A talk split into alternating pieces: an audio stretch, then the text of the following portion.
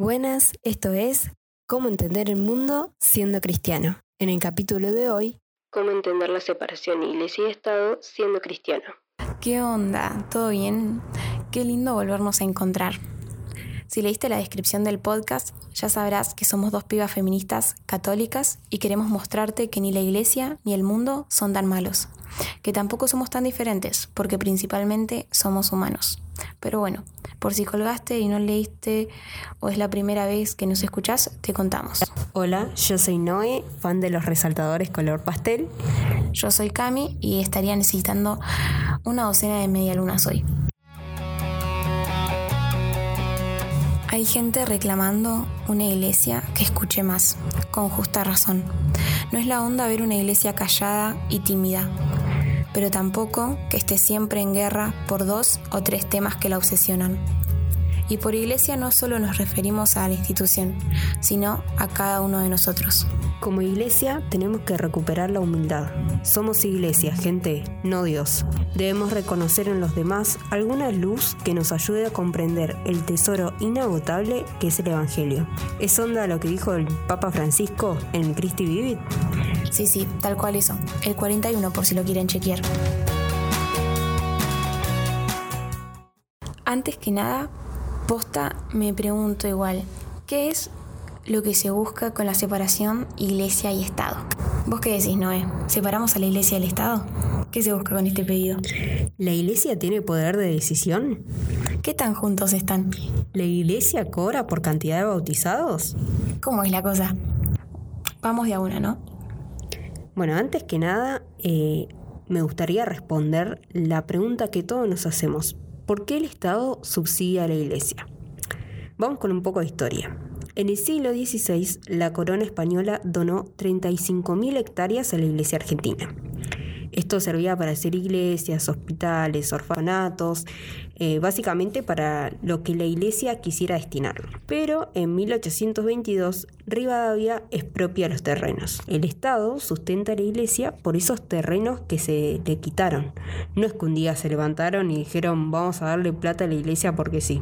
Claro, pensándolo así tiene sentido. Pero también creo que muchos nos preguntamos qué es lo que le da a la iglesia el poder de decisión en los temas políticos o bueno, si realmente lo tiene. Particularmente en Argentina, la Constitución Nacional fue fundada en un pueblo católico.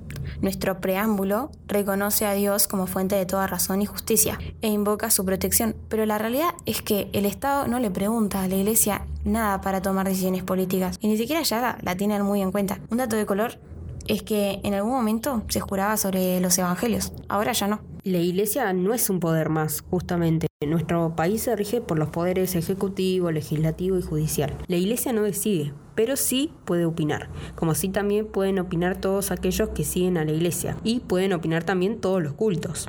Y eso sí, a los civiles católicos no creo que nos callen. También pasa que como iglesia nos hemos equivocado en las formas, lo admito.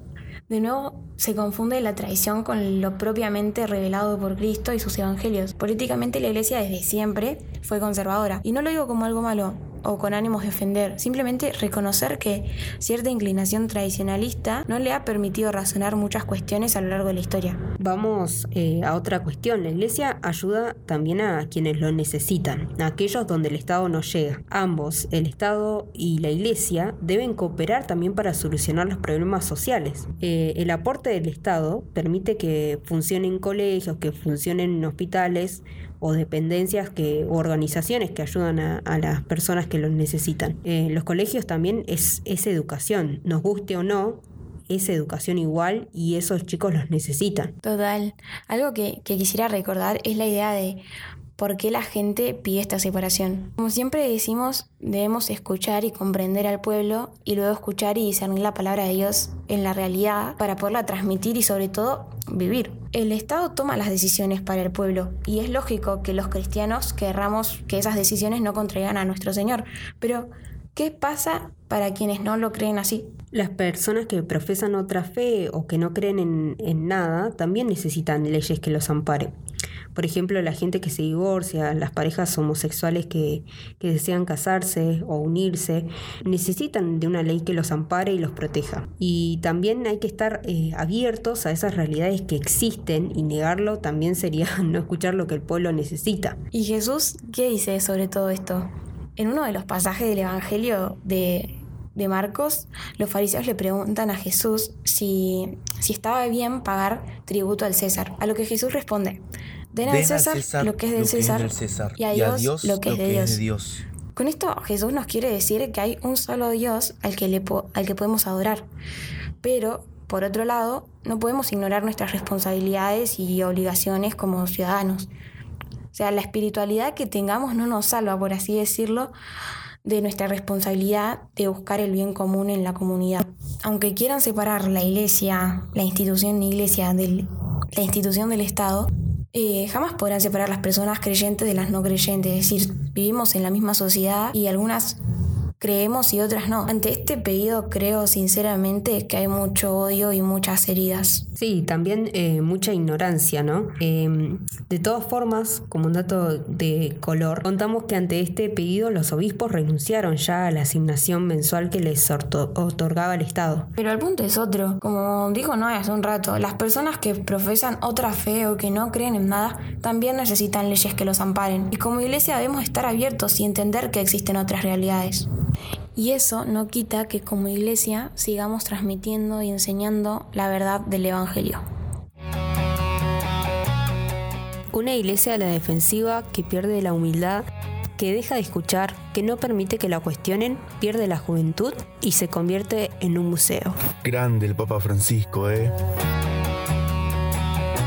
Te invitamos a seguirnos en nuestro Instagram, arroba entender para amar. Ahí vamos a estar subiendo mucho contenido. No te lo pierdas. Seguinos.